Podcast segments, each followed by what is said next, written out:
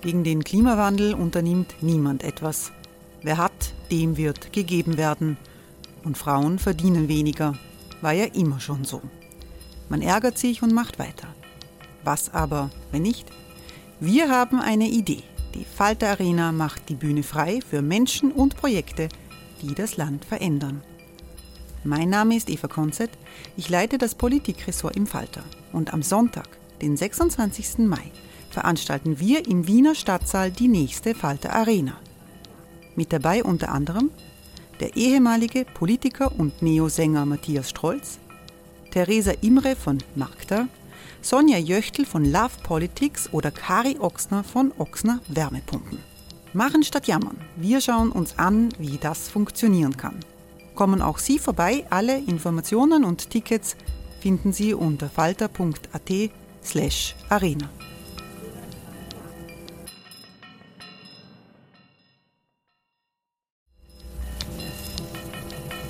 slash arena. Falter-Podcasts werden durch Werbung unterstützt.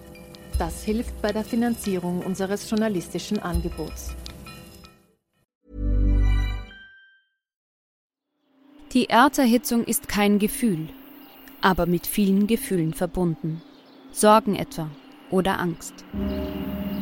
Eine Veranstaltung gegen diese Ohnmacht ist Tipping Time, eine Klimakonferenz der Zivilgesellschaft. Von 9.5. bis 11.5. findet Tipping Time in Kooperation von Globe Art, Solektiv und Tangente St. Pölten statt und lädt ein zu Diskurs, Diskussionen und Workshops mit namhaften Vortragenden wie Nikolai Schulz und Friederike Otto. Weitere Informationen finden Sie auf www.tangentesanktpölten.at.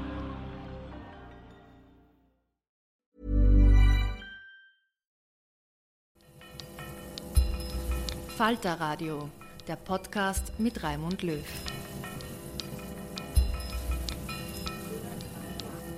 Sehr herzlich willkommen, meine Damen und Herren, im Falter Radio. In dieser Sendung geht es um die Konjunktur der Männlichkeit bei autoritären Rechtsparteien. Politikwissenschaftlerin Birgit Sauer und Politikwissenschaftler Otto Penz haben ein Buch geschrieben, in dem sie untersuchen, wie die Rechte bei ihrer Polemik gegen Feministinnen, gegen LGBTQ-Personen und Migrantinnen die geschlechterspezifischen Veränderungen der letzten Jahre ausnützt. Bedrohung, Angst, Wut und Hoffnung sind die Affekte, mit denen gearbeitet wird. Anti-Gender ist bei christlichen Kirchen, auch bei der katholischen Kirche, ein wichtiges Thema. Sogar bei Wladimir Putin sind diese Impulse zu sehen. Hören Sie im Gespräch mit der Publizistin Andrea Rödig im Bruno Kreisky Forum Autor Otto Benz und Autorin Birgit Sauer beim Bericht über ihre bahnbrechende politikwissenschaftliche Arbeit. Was deutlich wurde, ist, dass rechte Parteien nicht nur in Österreich und in Deutschland, aber eben auch da so Mitte der Nullerjahre des neuen Jahrtausends auf eine Anti-Gender-Mobilisierung aufgesprungen sind. Die Kritik an dem wissenschaftlichen Konzept Gender, Kritik an Gender Mainstreaming ähm, oder an Diversity hat Fahrt aufgenommen nach der UN-Frauenkonferenz in Peking 1995 war zunächst eine Bewegung, die eigentlich von den monotheistischen Kirchen getragen wurde, die insbesondere gegen reproduktive äh, Rechte von Frauen sich eingesetzt haben, auch gegen Homosexualität ähm, und da sich eigentlich schon weltweit organisiert haben gegen diese Vorstellung von Diversität und eben auch ähm, Gender. Und die Rechte ist auf diesen Zug aufgesprungen und Barbara Rosenkranz, an die sich vielleicht einige noch erinnern werden, ähm, von der FPÖ, war eine der ersten PolitikerInnen, die ein Buch dazu geschrieben hat, nämlich schon im Jahr 2008 hat sie das Buch geschrieben, MenschInnen mit großem I und der Untertitel lautete, glaube ich, auf dem Weg zur geschlechtslosen Gesellschaft. Und das ganze Buch ist ein wenn man böse will, eigentlich ein Plagiat von ähm, in Deutschland erschienenen Texten. Anti-Gender-Texten, aber sie hat das noch ein bisschen anders aufgegossen, teilweise auch noch mal mit österreichischen Beispielen. Aber das Ganze ist sozusagen ein Verriss ähm, von ähm, Genderpolitik, ähm, von Gender Mainstreaming und eben ein Plädoyer dafür, doch die natürliche Zweigeschlechtlichkeit beizubehalten, die Kleinfamilie ähm, beizubehalten etc. Und da hat dann ähm, das mit diesem Buch ähm, hat dann so dieser Anti-Genderismus, wie sich die Akteure auch selber bezeichnen, ähm, dann einen Aufschwung genommen. Ähm, und das hat dann, wie soll man sagen, ähm, einen ganzen Strauß von Themen entfaltet, also für die Familie, für den Schutz von Kindern, gegen Homosexualität. Dann wurde der Begriff Globo Homo ähm, entwickelt, um deutlich zu machen, da gibt es eine globale Konspiration von Homosexuellen, die einen Angriff auf die Familie und normale Frauen und Männer planen. Inzwischen wird das Trans-Thema ähm, ähm, kritisiert, also Transgender wird kritisiert und vielleicht erinnern Sie sich auch noch an ähm, die zwar sehr mäßigen Proteste gegen die Drag-Lesung ähm, für Kinder. Ähm, die hat es letzten Sommer, glaube ich, in der, Bibliothe in der ähm, Bibliothek am Gürtel gegeben und kürzlich eben ähm, in der Rosalila Villa und da mobilisiert dann die FPÖ und die identitäre Bewegung ähm, ja, also da gibt's jedenfalls eine Aufmerksamkeit auch bei der AfD für dieses Geschlechterthema. Ne? Also die AfD hat ein bisschen eine andere Strategie. Die sitzt ja in vielen Landtagen und auch ähm, im Bundestag in Deutschland. Und die hat in den letzten zwei Jahren zum Beispiel sogenannte kleine Anfragen gestellt, ähm, mit denen sie ähm, eigentlich ähm, die Geschlechterforschung in Frage stellen, um wollen wissen, wie viel Geld fließt da hinein, um dann deutlich zu machen, da ist eigentlich eine Steuergeldverschwendung für was, was zerstörerisch ist und eigentlich überflüssig ist. Ähm, ja, und ähm, wir haben uns natürlich auch gefragt, ähm, warum das Ganze? Eigentlich ist ja das Thema ähm, der rechten Parteien Immigration ähm, warum ist da Geschlecht plötzlich so wichtig? Ähm, und unsere These, ähm, die wir in dem Buch vertreten, ist, dass es ein zentrale äh, oder ein zentrales Instrument oder eine zentrale Dimension der politischen Debatte ist, um an ja, den Alltagsverstand von Menschen anzuschließen. Jede, jeder hat ein Geschlecht, jeder kann was dazu sagen, fühlt sich wohl, fühlt sich nicht wohl ähm, im Geschlecht. Ähm, jeder ähm, hat äh, Liebesbeziehungen und ähm, insofern ist das was ja, wo die Rechte, ähm, wir haben immer gesagt, die ähm, den Verstand, aber auch die Herzen ähm, der Menschen versucht zu erreichen. Und ähm, was sie ganz besonders machen, ähm, ist, dass sie ähm, diese Verunsicherung, die ja eigentlich ähm, Homosexualität, die Transsexualität bedeutet, die die Auflösung einer strengen, zweigeschlechtlichen, hierarchischen Ordnung zwischen Männern und Frauen auflösen will, dass sie diese Verunsicherung nutzt und ähm, ein Krisenszenario herbeiredet, ja. Und ähm, sie beschwören eine Krise der Männlichkeit. Das ist ähm, das Thema ähm, in einer Publikation des Team Stronachs, also die Männlichkeit ist im Untergang. Das ist aber auch ähm, eines der Lieblingsthemen von Björn Höcke von der Alternative für Deutschland. Und ähm, gleichzeitig durch dieses Beschwören der einer Krise von Männlichkeit ähm, versuchen sich dann diese rechten Organisationen auch als Retter dieser Männlichkeit ähm, zu präsentieren und aufzuspielen ähm, und eben zu sagen, na ja, also wir haben Lösungen für diese Verunsicherung von Männern und ähm, ja, wir können da Abhilfe leisten. Ich glaube, soweit erstmal zu, ganz kurz zu den Ausgangspunkten. Bleibt eigentlich einleitend im Augenblick nur die, äh, die, äh, die Aufgabe über den Untertitel äh, des Buches zu erklären, warum Affekte, warum affektive Strategie. Und die kurze Antwort darauf wäre, weil sich diese affektive Strategie rechter Parteien oder der rechten Rhetorik als sehr effektiv erweist. Es gibt mittlerweile relativ viele Studien, die darauf verweisen, dass die Emotionalisierung oder die Emotionalität überhaupt das Hauptkennzeichen gewissermaßen rechter äh, Rhetorik, Ideologie und Politik wäre. Dem stimmen wir nicht ganz zu, weil auch in, von anderen politischen Positionen aus es äh, durchaus notwendig ist, um Wähler zu mobilisieren, um die Anhängerschaft zu mobilisieren, äh, zu affizieren, also Affekte anzusprechen. Aber dennoch das Ausmaß sagen, der äh, Emotionalisierung ist gerade im rechten Lager und im Rechtspopulismus besonders groß. Ja, und ich möchte auf zwei Punkte in diesem Zusammenhang hinweisen. Das eine ist, äh, es wird relativ oft argumentiert, dass äh, rechte, rechtspopulistische, autoritäre Positionen von den Rändern der Gesellschaft äh, äh, zu einer Art Normalisierung äh, in der Mitte des politischen Spektrums tendieren.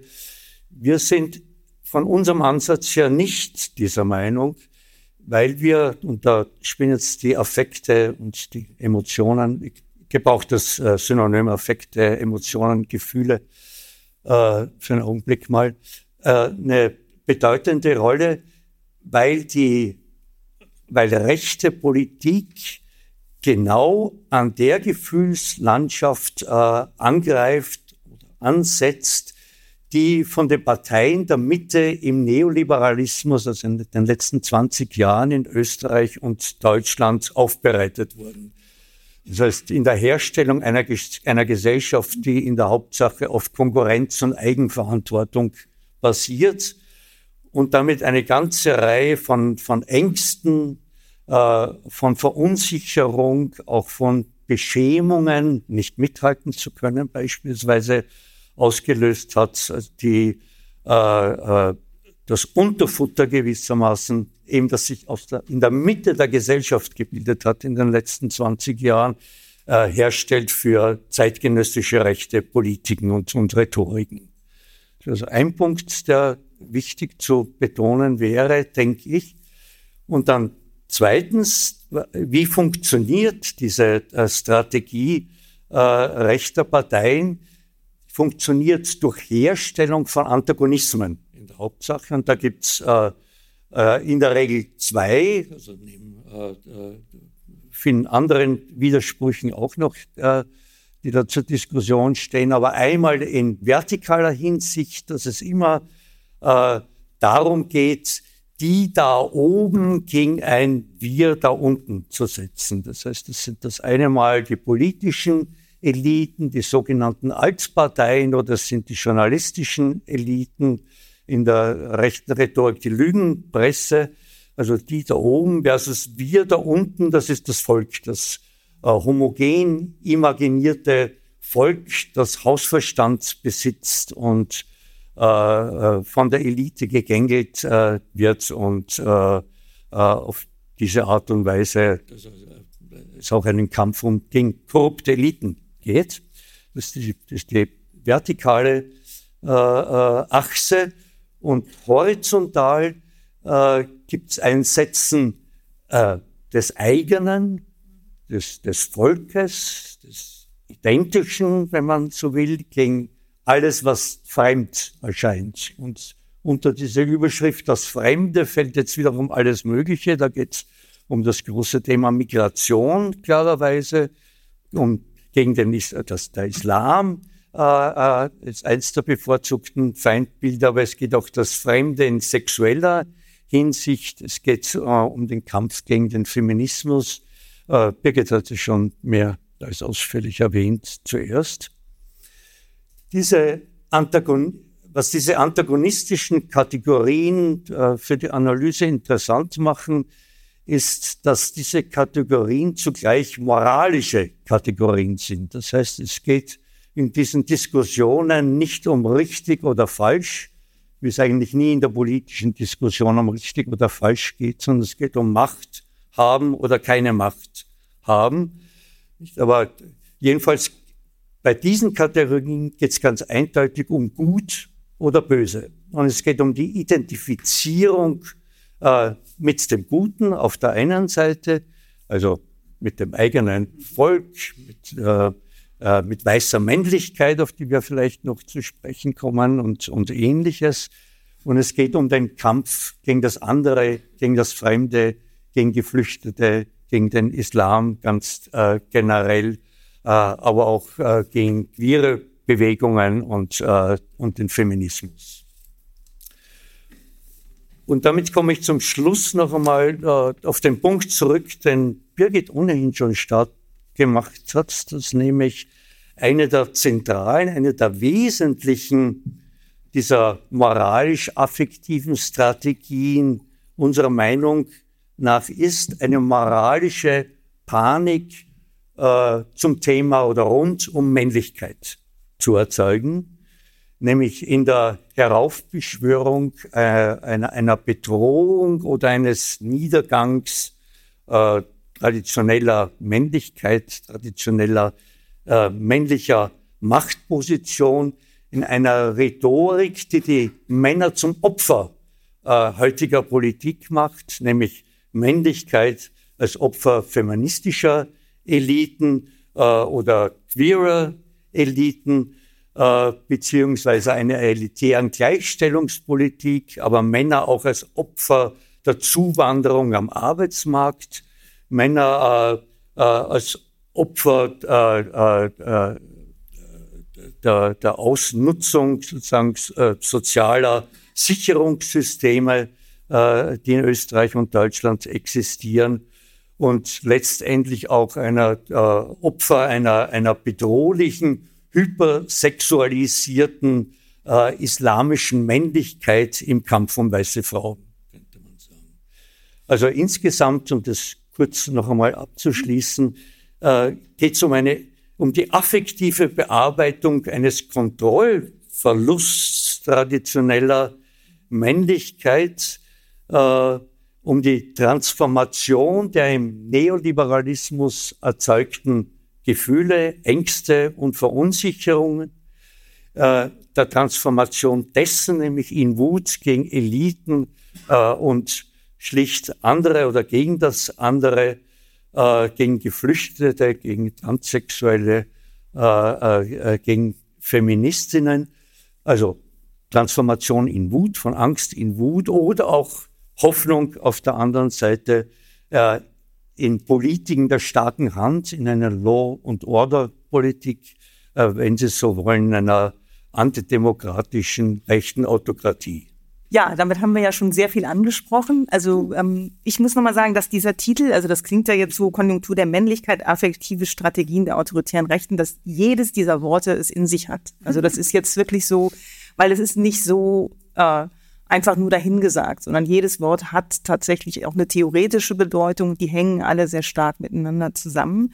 Also auch nochmal, was du gesagt hast, Otto, also das, das hat mich auch sehr beeindruckt, wie, also dass ihr letztlich ähm, sagt, die autoritäre Rechte, die, die, entsteht nicht irgendwie äh, zufällig da so am Rand der Gesellschaft, weil da ein paar ausgeschlossen sind, sondern tatsächlich, also man muss diese Kernthese verstehen und die ist sehr stark, ja, zu sagen, dass die autoritäre Rechte aus unbearbeiteten Widersprüchen des neoliberalen Wandels entsteht. Ja, das heißt, es hat etwas mit der neoliberalen Transformation zu tun und die unbearbeiteten Widersprüche letztlich führen dazu, dass es diese Art von, von Rechter gibt. Und der Begriff Konjunktur, Konjunktur der Männlichkeit, das klingt jetzt erstmal so, naja, Konjunktur, hat es aber auch in sich. Also vielleicht könnt ihr dazu nochmal, also das steckt ja, da steckt ja eine ganze, also was eben auch gut ist an dem Buch, ist eben, ähm, Also während die Rechte mit, mit, mit Gegensätzen äh, gut, schlecht, oben, unten, wir, ihr arbeitet, ist es ja so, es ist nichts einfach. Es ist alles widersprüchlich, es ist alles ambivalent. Transformationsprozesse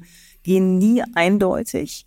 Und ähm, ihr versucht sozusagen diese Art von Widersprüchlichkeit irgendwie so konzeptuell greifbar zu machen. Und zwar eben auch mit diesem Konzept der Konjunktur. Also vielleicht könnt ihr da, da, da steckt ja ein theoretisches Konzept dahinter. Das ist nicht einfach nur so dahin gesagt. Vielleicht könnt ihr dazu noch was sagen. Ich sage vielleicht zuerst einmal, woher der Begriff überhaupt stammt. Mhm. Das ist einer, den Gramsci, äh, Antonio Gramsci, italienischer Kommunist, Sie kennen den Namen, nehme ich an, äh, äh, sehr früh verwendet hat in politischen Debatten und der dann in den 60er und 70er Jahren durch die Cultural Studies und Stuart Hall vor allem in England aufgegriffen wurde, nicht zuletzt um die neoliberale Transformation unter Margaret Thatcher äh, zu analysieren oder in den, in den Griff zu bekommen, analytisch. Und der Begriff hat einen äh, riesigen Vorteil gegenüber äh, anderen theoretischen Instrumentarium. Er erlaubt uns der Komplexität dieser Verhältnisse äh, äh, um die sich hier dreht, im Aufschwung äh, rechter Politiken gerecht zu werden. Hiring for your small business? If you're not looking for professionals on LinkedIn, you're looking in the wrong place. That's like looking for your car keys in a fish tank. LinkedIn helps you hire professionals you can't find anywhere else, even those who aren't actively searching for a new job but might be open to the perfect role. In a given month, over 70% of LinkedIn users don't even visit other leading job sites. So start looking in the right place. With LinkedIn, you can hire professionals like a professional. Post your free job on linkedin.com slash people today. Äh, der echte Erfolg rechter Politiken erklärt sich nicht aus, aus äh, einem Grund gewissermaßen. Wenn Sie ein bisschen eingelesen sind in diese Richtung, dann wissen Sie, dass es genug Publikationen gibt, die damit argumentieren, dass es die sozialen Verwerfungen alleine wären, die neu äh, entstehenden Klassengegensätze äh, in unserer Gesellschaft, die hauptverantwortlich dafür wären, äh, äh, dass äh, rechte Politiken eine neue Konjunktur, Hochkonjunktur äh, erleben. Äh, es sind auch nicht nur sagen die äh, Erfolge äh, von Gleichstellungspolitik und der Geschlechterpolitik. Da gibt es ja einige zu verzeichnen, in, vor allem im letzten Jahrzehnt, was dann fälschlicherweise meines Erachtens oder unseres Erachtens unter dem Titel sehr stark Identitätspolitiken äh, diskutiert wurde. Es ist auch nicht allein, äh, die Argumentation äh, gibt es auch sehr oft, äh, allein Politikversagen, sozusagen, dass die Parteien der Mitte nicht in der Lage gewesen wären, die vielfältigen Krisen, die wir ja erleben in den letzten 15 Jahren, äh, zu, bewältigen, zu bewältigen und zu lösen, sondern wir reden insgesamt über ein enorm großes Machtfeld, Kräftefeld mit einer hohen Anzahl von Akteuren und Akteurinnen, die äh, darum äh, kämpfen, politische Macht äh, äh zu erringen. Und äh, uns ist es wichtig, oder ist es wichtig, so, jedenfalls soweit wir dazu imstande sind, das, das gesamte Feld auszubreiten und nicht auf monokausale äh, Erklärungen zu rekurrieren. Nicht? Und, äh, und wenn man da jetzt äh, einen anderen englischen Theoretiker, Grossberg, noch hinzuzieht, dann meint er auch, es genügt auch nicht nur diese, diese politischen Kräfte zu kartografieren gewissermaßen und wie die im Verhältnis zueinander stehen, sondern daneben bedarf es dann noch einer Kartografie der Gefühle, um wieder zum, zu meiner Einleitung zurück äh, kommen, die jeweils äh, versucht werden anzusprechen und äh, äh, die jedenfalls eine der, der treibenden Kräfte in diesen Auseinandersetzungen sind und dazu beitragen eine, sagen eine äh, ganze Landschaft an, an, an äh, Emotionen, äh, also was uns Sorgen machen sollte, wie man über Themen reden kann, was uns ängstigt äh, und so weiter verändern. Und da spielt jetzt die Richtung natürlich, in die sich verändern soll und wo dann die politischen Kräfte an sehr unterschiedlichen Achsen äh, ansetzen, eine entscheidende Rolle. Also wenn ich da nochmal nachfragen habe, also wie, ich meine, das ist ja das Interessante, wie entsteht eine Konjunktur? Also du hast ein Kräftefeld, also okay, aber wieso fällt es nicht auseinander? Oder wieso haben wir plötzlich also so eine, so eine Gestimmtheit auch in der Gesellschaft, ja. Also, dass man so denkt, plötzlich fühlen alle dies oder fühlen alle jenes. Also, das heißt, wie entsteht eine Konjunktur? Ja, also ich glaube, das Wichtige ist, dass es Akteure braucht, die diese unterschiedlichen Entwicklungen, du hast es Verwerfungen genannt, Erfahrungen, Ängste von Prekarisierung, Desintegration, die diese unterschiedlichen widersprüchlichen Entwicklungen zusammenfügen. Das ist ja der Wortbegriff von Konjunktur, was zusammenfügen, was eigentlich widersprüchlich ist, und zwar zusammenfügen in eine Erzählung, ja, in eine möglichst konsistente Erzählung. Ne? Und wir haben ja auch gesagt, na ja, also das, was sich anbahnt, diese männliche, autoritäre Konjunktur ist vielleicht noch nicht ganz da, aber ist ja auch oder entsteht aus einer neoliberalen Konjunktur. Ne? Und da war die Erzählung, der Markt richtet's schon. Ne? Und jetzt in dieser männlichen, ähm, autoritären Konjunktur ist die Erzählung, wir brauchen Law and Order, wir brauchen wieder ähm, ähm, hierarchische Geschlechterverhältnisse, wir müssen wissen, wer es sagen hat. So. Aber eben, damit sich das in den Köpfen, in den Körpern festsetzt, braucht es Akteure, die das auch immer wieder in ganz unterschiedlichen Beispielen dann präsentieren in der öffentlichen Debatte, in der politischen Debatte, in den Medien beispielsweise. Also ohne so einen Akteur gibt's nicht so eine Konjunktur mhm. und ohne so eine Erzählung.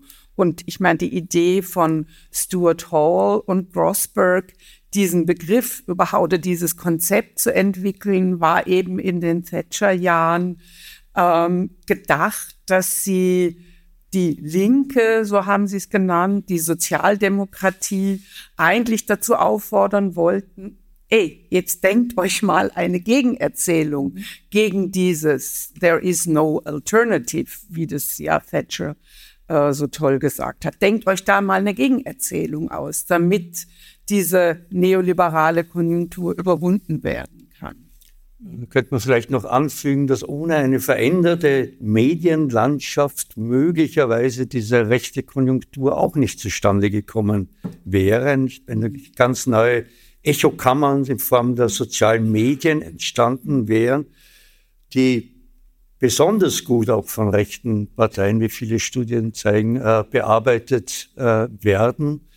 Also in, einer, in der herkömmlichen, traditionellen Medienlandschaft mit einem starken öffentlich äh, rechtlichen Rundfunk auf der einen Seite und Qualitätspresse, zumindest in Deutschland, äh, einer starken auf der, auf der anderen Seite, gäbe es diese äh, Diskussion möglicherweise viel weniger oder in einem anderen Maßstab. Also wichtig finde ich auch, ihr habt dann diese Worte immer Verfugung, Verknotung, also das finde ich auch ganz, also weil das ist schon wichtig zu sehen, okay, also was, da wird etwas gebündelt und es wird etwas erklärt. Das heißt, wir haben, wir haben bestimmte Phänomene und plötzlich gibt es eben das Narrativ dazu, das erklärt aha, so ist das also. Also was weiß ich, Männer werden jetzt entmächtigt und so weiter. Also weiß jetzt gar nicht, ob ich da noch mal was vorlesen soll. Also, also ihr habt das, ich fand das dann so, ja, so gut zusammengefasst. Also die, diese Akteurinnen, eben die Rechten ver, verfugen die Widersprüchlichkeiten teils emanzipatorischer, teils vermarktlichter, teils krisenhafter Entwicklungen der liberalen und neoliberalen Konjunktur in einem ein, ein neuartiges Narrativ. Eine Bedrohungserzählung, von der ausgehend die Rettung versprechen, dadurch, wie, wie wir es bezeichnet haben, maskulinistische Identitätspolitik. Also das ist natürlich schon, das ist klar, also das also scheint denen zu gelingen. Meine kritische Frage wäre dann aber doch irgendwie, ähm, wieso, also nehmen die sich jetzt ausgerechnet Gender oder stimmt es so? Also ihr nennt es auch an einer Stelle weltumspannende Mobilisierung gegen Gender oder eine Anti-Gender-Bewegung.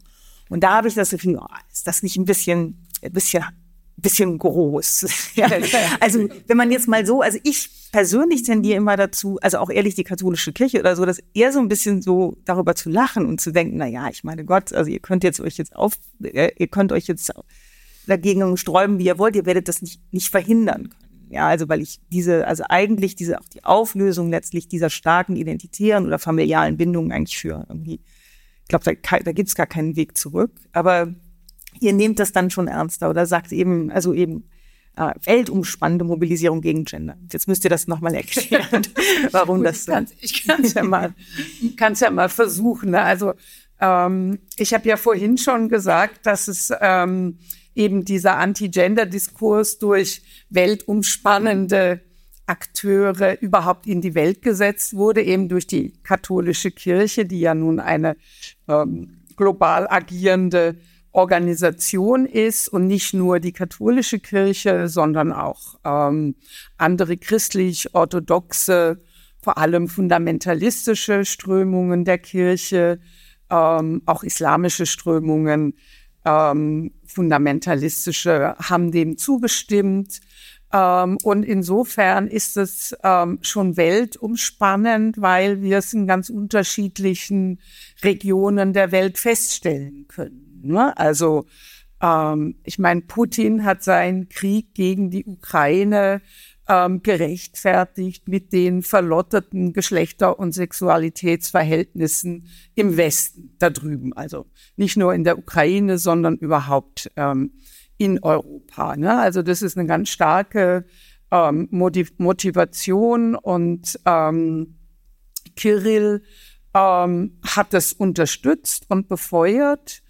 Und ähm, es gibt auch eine globale Organisation, die ähm, von den USA wie auch von Russland unterstützt wird. Das ist der World Congress of Families. Das ist eine Organisation, die sich eben insbesondere gegen das Recht auf Abtreibung wendet und ich glaube alle zwei Jahre ähm, Konferenzen abhält, ähm, wo alle religiösen, fundamentalistischen, aber eben auch rechten Akteure auftreten und präsent sind. Ne? Und ähm, deshalb weltumspannend, nicht? Also Bolsonaro hat sich in Brasilien darauf ähm, berufen, auch der ähm, Hindu-Nationalismus beruft sich auf Anti-Gender. Ähm, in Europa die rechten Parteien, zwar mit unterschiedlichen Intensitäten, ähm, und klarerweise auch nochmal ähm, die Schwedendemokraten mit anderen ähm, Erzählungen als jetzt beispielsweise die Rechten in Österreich oder in Deutschland. Also da gibt's schon auch internationale Vernetzungen. Ähm, es gibt auch Untersuchungen, die finde ich interessant, wie also Memes ausgetauscht werden im Internet, aber auch Plakate ähm, dann ausgetauscht werden für Wahlkämpfe und eben gegen LGBTIQ-Bewegungen oder gegen ähm, die ähm, Anerkennung von gleichgeschlechtlichen Ehen etc. Also da gibt's internationale Verlet Vernetzungen, aber eben auch ähm, internationale Treffen, die gegen dieses ähm, dekonstruktivistische Gender-Konzept ähm, mobilisieren, aber eben auch gegen die Anerkennung von ähm, Transgender und ähm, von Homosexualität. Ähm, und die Frage war natürlich schon, ja, warum ähm, interessieren sich die Rechten eigentlich dafür? Ja, also was ist deren Intention, dass sie das Thema überhaupt aufgreifen? Also brauchen sie das? Äh, wozu brauchen sie es für ihre Strategie?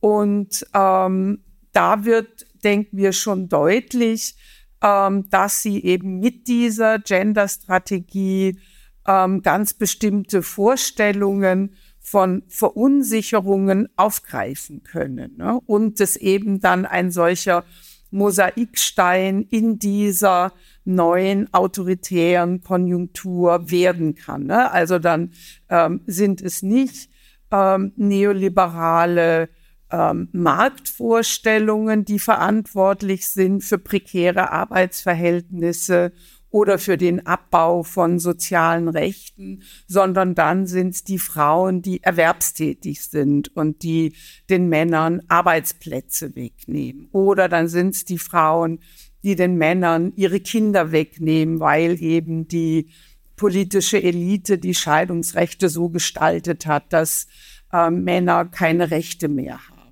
Also da gibt's dann eben ähm, viele Mosaiksteine, wo ähm, die rechten Strategen gemerkt haben, da können sie ähm, am Alltag von Menschen aufgreifen ne, und können eben ähm, möglicherweise Verluste ähm, in dieses Bedrohungsszenario umdeuten.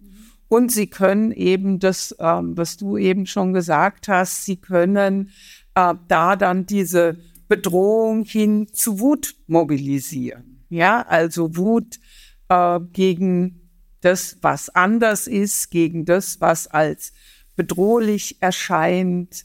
Ähm, und da verknüpft sich ja ähm, gerade in der Bedrohung durch das, was wir andere Sexualität genannt haben, eben beispielsweise ähm, die Sexualität ähm, von als besonders viril fantasierten migrantischen oder muslimischen Männern. Ja, diese Bedrohung verknüpft sich dann eben ähm, mit diesem ähm, ja, Verlust von, vermeintlichen Verlust von männlicher Identität durch Gleichstellungspolitik. Ne?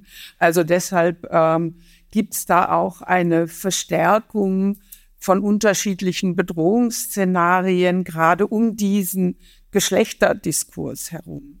Und ähm, dann ein Ausgangspunkt für uns war ja auch zu fragen, warum werden eigentlich rechte Parteien in Europa viel mehr von Männern gewählt als von Frauen? Ja, also haben wir gesagt, gedacht, ne, die müssen den Männern ja irgendwelche Angebote auch machen. Ne? Und eben eines dieser Angebote ähm, ist dann tatsächlich zu sagen, also wir sehen dieses Problem der bedrohten Männlichkeit. Und deshalb ist es auch was, was eben spezifisch in Deutschland und in Österreich auch so befeuert werden kann und eben vor allem von einem Hintergrund befeuert werden kann, wo eben die Geschlechtervorstellungen vergleichsweise traditionell sind. Also es funktioniert eben in Schweden äh, oder in Dänemark nicht so gut, ne? wo eben dieses ähm, Verständnis, dass Frauen oder dass Frauen erwerbstätig sind, eben viel selbstverständlicher ist, dass ähm, Kinder in die Kinderkrippe gehen, in Kindergarten gehen, das ist viel selbstverständlicher. Ne? Da kann man dann nicht so leicht mobilisieren. Oh Gott, das zerstört die Familie und das zerstört die Nation und äh, zu sagen, dann ähm, ist das Ende da. Ich wollte nur ganz einen kurzen Einschub nachtragen vielleicht. Ich glaube, man muss dabei auch im Auge behalten, dass dieses, Birgit hat das seinerzeit vor vielen Jahren schon Trennungs Trennungsdispositiv genannt. Mhm. Das ist also die geschlechtliche Aufgaben- und Arbeitsteilung seit 200 Jahren so ein Grundpfeiler kapitalistisch-bürgerlicher, patriarchaler Gesellschaften ist. Und der gerät gehörig ins Wanken jetzt in den letzten 20, 30 Jahren. Äh, auch da trägt der Neoliberalismus mit dazu bei, der versucht, also Arbeitskräfte, egal ob männlich oder weiblich, zu mobilisieren, sozusagen für das eigene ökonomische Projekt. Jedenfalls damit steht der Mann als Ernährer der Familie, äh, als, als Familienoberhaupt ganz, ganz generell, als der, der zumindest mehr verdient äh, äh, als seine Gattin und so weiter. Äh, von, von dem Frau, äh, äh, Ehefrauen Schwierigkeiten haben, sich zu trennen etc. Also all, all dies steht zur Diskussion. Nicht? Und wir, wir sehen auch eine enorme Zunahme von Scheidungen, äh, viel mehr Ehen ohne Trauschein etc. etc. Das heißt, die, die äh, äh, Verbindungen sind viel loser geworden und äh, unterliegen nicht mehr so eindeutig, also nicht, dass es noch, im, nicht noch immer so der Fall wäre, vor allem was äh, äh, Gewalt im äh, ehelichen Alltag angeht, aber starke Veränderungen, nicht die, die äh, allmächtige Position des, des Ehegatten und Vaters in, in Frage stellen. Mhm.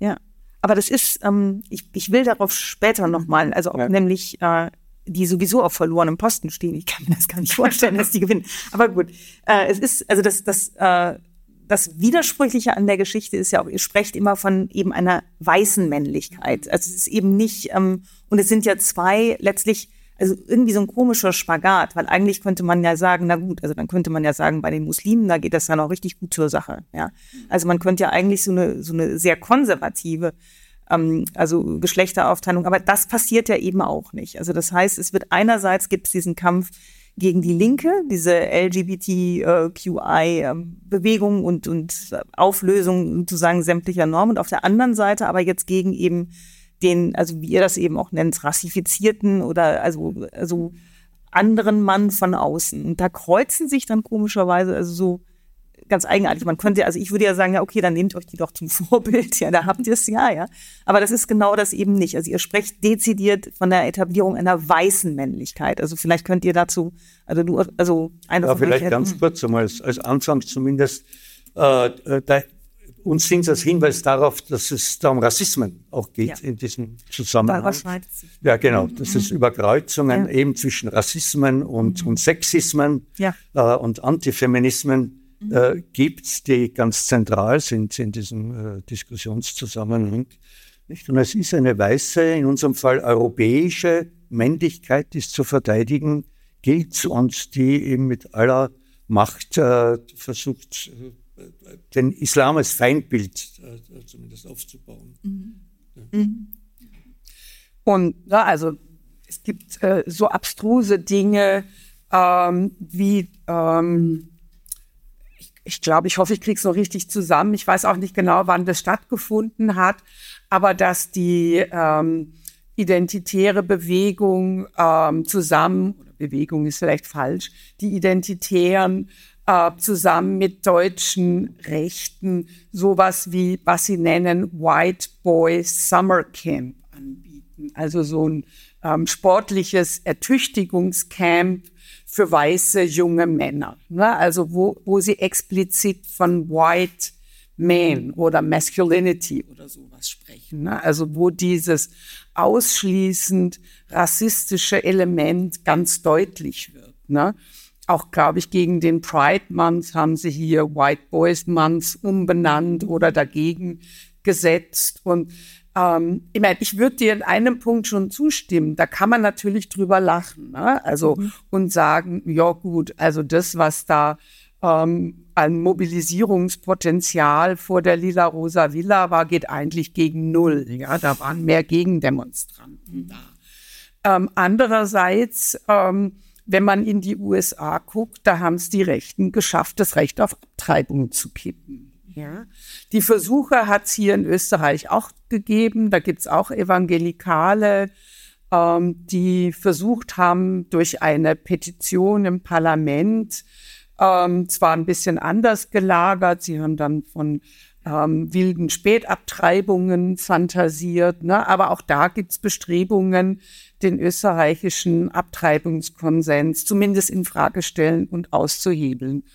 Und ähm, von daher ähm, denke ich, ist diese, ähm, dieses Bild der Konjunktur eben deshalb auch ähm, so hilfreich, weil solche einzelnen ähm, Elemente, so widersprüchlich sie sein mögen und so einzeln und vielleicht auch einzigartig sie sein mögen, ähm, zu einem bestimmten Zeitpunkt aber sich doch zusammenfügen können zu einer ganz fundamentalen Veränderung. Ja, und von daher würde ich das auch nicht ähm, so leicht nehmen. Ne? Und gerade wenn es dann auch um diese ähm, rassistischen Ausgrenzungen geht, ja, glaube ich, ist auch der Geschlechterdiskurs noch mal viel nachhaltiger in diesen rassistischen Ausgrenzen.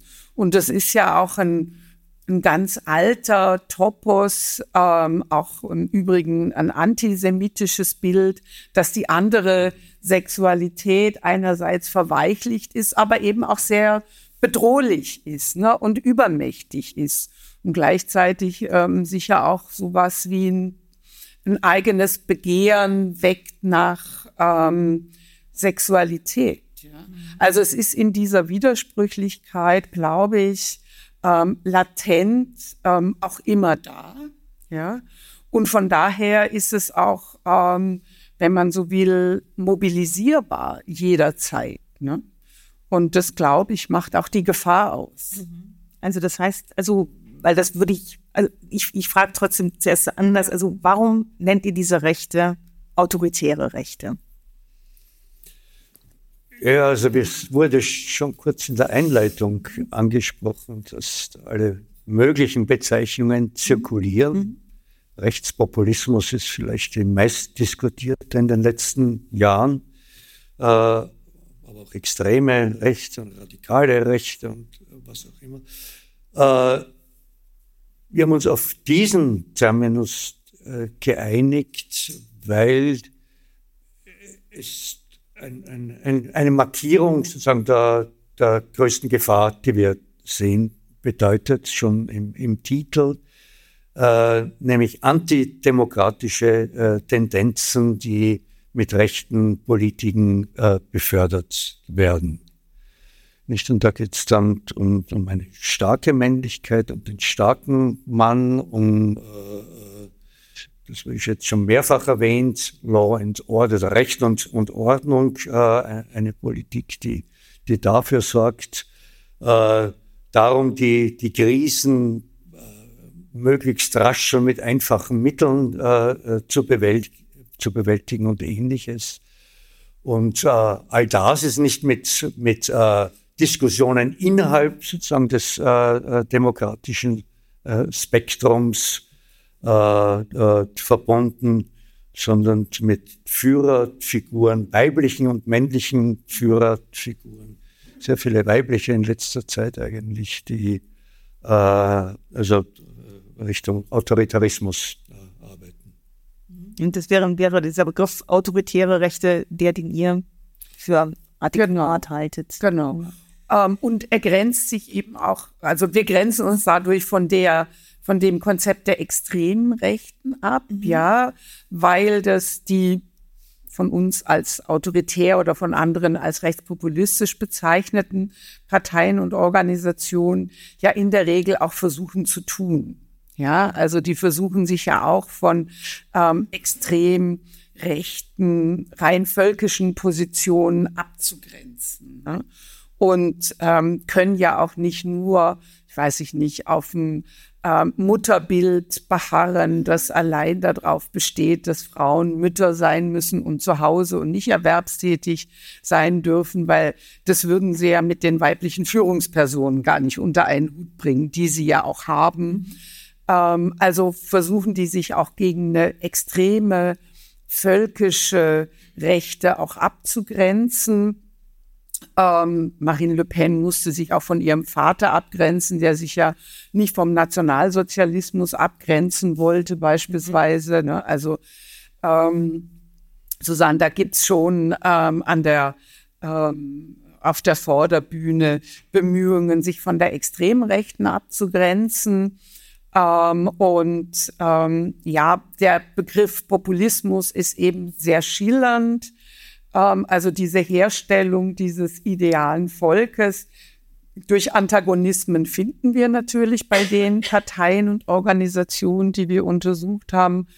Ähm, aber wir haben trotzdem gefunden, dass dieser ähm, auch gerade das Aufgreifen oder das Korrespondieren mit der neoliberalen Konjunktur auch deshalb interessant ist, weil diese Parteien und Akteure begriffen haben, dass die langen 20 oder 30 Jahre von Neoliberalismus eben nicht nur Marktliberalismus waren, nicht nur laissez-faire, sondern eben auch bereits autoritäre Züge hatte. Ne? Also auch der Neoliberalismus ähm, hat Elemente von Law and Order ähm, entwickelt und etabliert, ähm, hat auch starke Staatlichkeit ähm, gewissermaßen gefordert bei der Globalisierung oder Internationalisierung oder dann in der Bankenrettung und hat eben auch schon ähm, disziplinierend in den Alltag von Menschen eingegriffen. Wir haben ja einmal eine Studie auch über Arbeitsmarktverwaltung gemacht, wo auch diese Disziplinierung ähm, ganz deutlich geworden ist. Ne? Und diese autoritären Züge ähm, des Neoliberalismus greifen diese Organisationen auch auf, so dass wir dann gedacht haben, sie treiben das noch mal weiter, ja. Und ähm, das Interessante war ja auch, dass ähm, die Rechten sowohl in Deutschland wie in Österreich nach einer kurzen Schockphase in der Covid-Pandemie, wo sie ja ähm, sich ähm, zunächst einmal dafür ausgesprochen haben, für einen starken Staat und für die Maßnahmen zur Eindämmung des Virus und dann ganz schnell geschwenkt sind. Ne? Und dann ganz schnell dieses Antagonismus, wir vertreten das Volk gegen diese schreckliche Regierung, die uns mit Impfzwang und Maskenzwang, also mit ganz viel autoritären Maßnahmen ähm, überschüttet. Und darin zeigt sich aber eben auch diese Widersprüchlichkeit, ja, dieser ähm, Organisationen, ähm, die, glaube ich, ähm, schon nicht nur so eine kalkulierte Ambivalenz ist, man kann das, glaube ich, schon auch so bezeichnen, aber die ganz strategisch und gezielt Widersprüchlichkeiten jetzt auch der Pandemie und des Umgangs damit aufgreift und ähm, ja, sowas wie eine autoritäre Rebellion, wenn man so will, ähm, in die Wege geleitet hat. Ne? Sie wehren sich gegen eine Autorität, die sie in Frage stellen und bieten aber selber Autoritarismus an.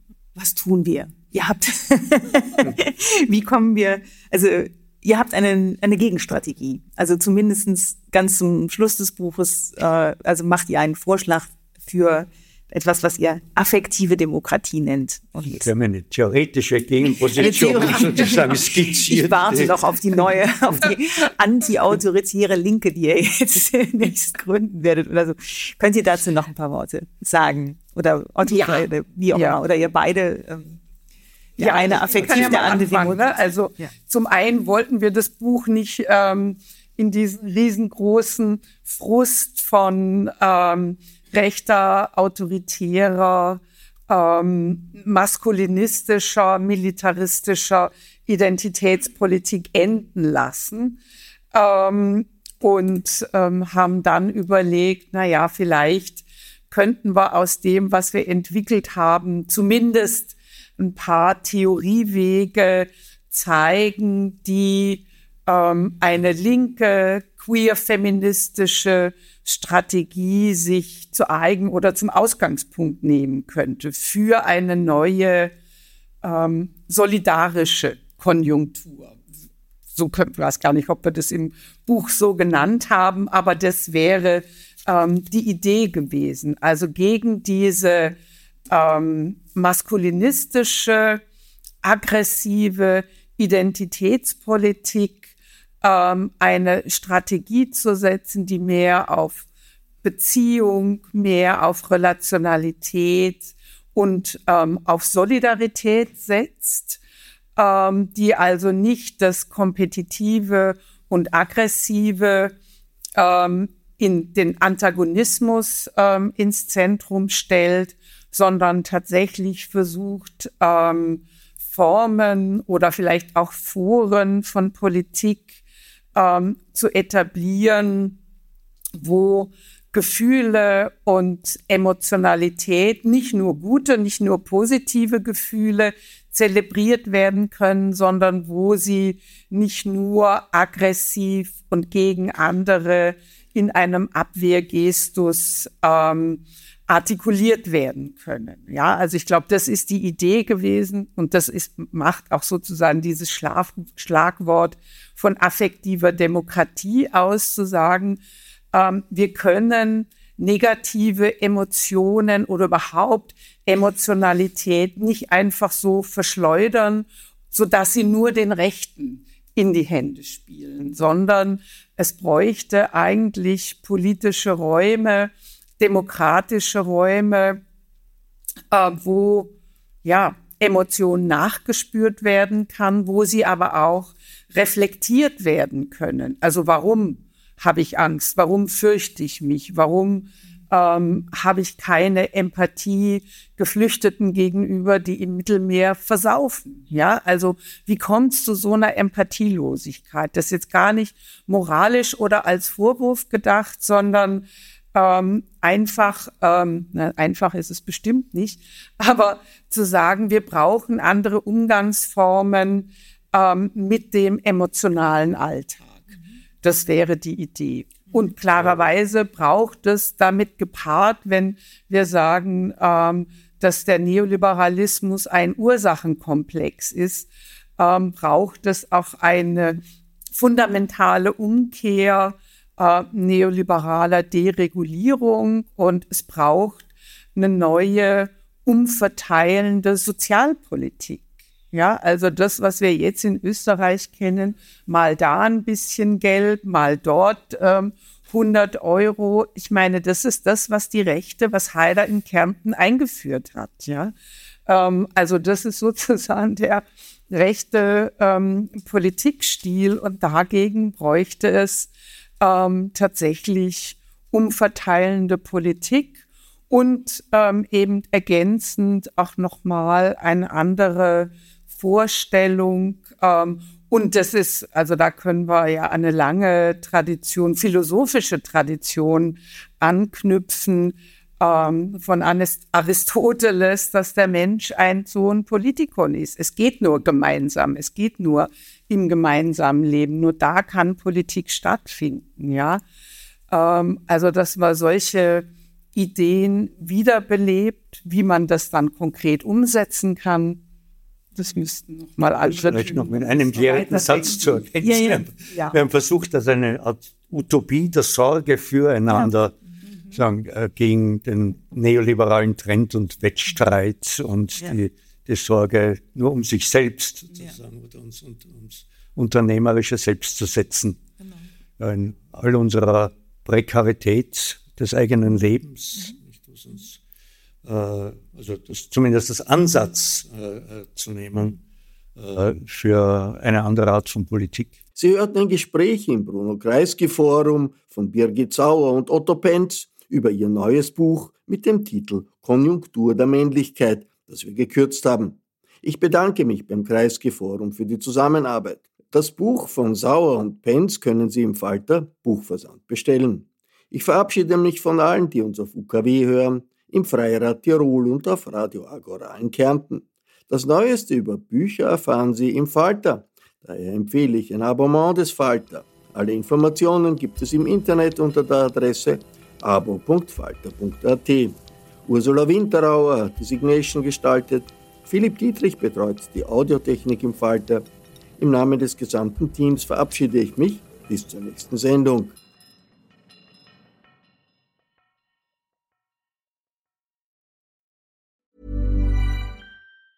Planning for your next trip?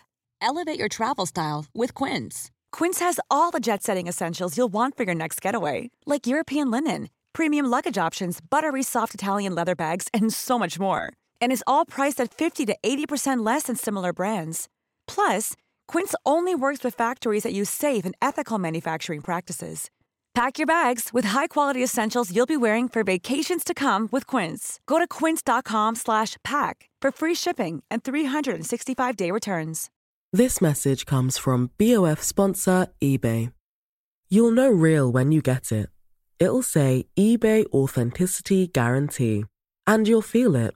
Maybe it's a head-turning handbag a watch that says it all, jewelry that makes you look like the gem, or sneakers and streetwear so fresh every step feels fly. eBay gets it. So look for the blue check mark next to that thing you love and be confident that every inch, stitch, sole, and logo is checked by experts. With eBay Authenticity Guarantee, you can trust that feeling of real is always in reach. Ensure your next purchase is the real deal. Visit eBay.com for terms.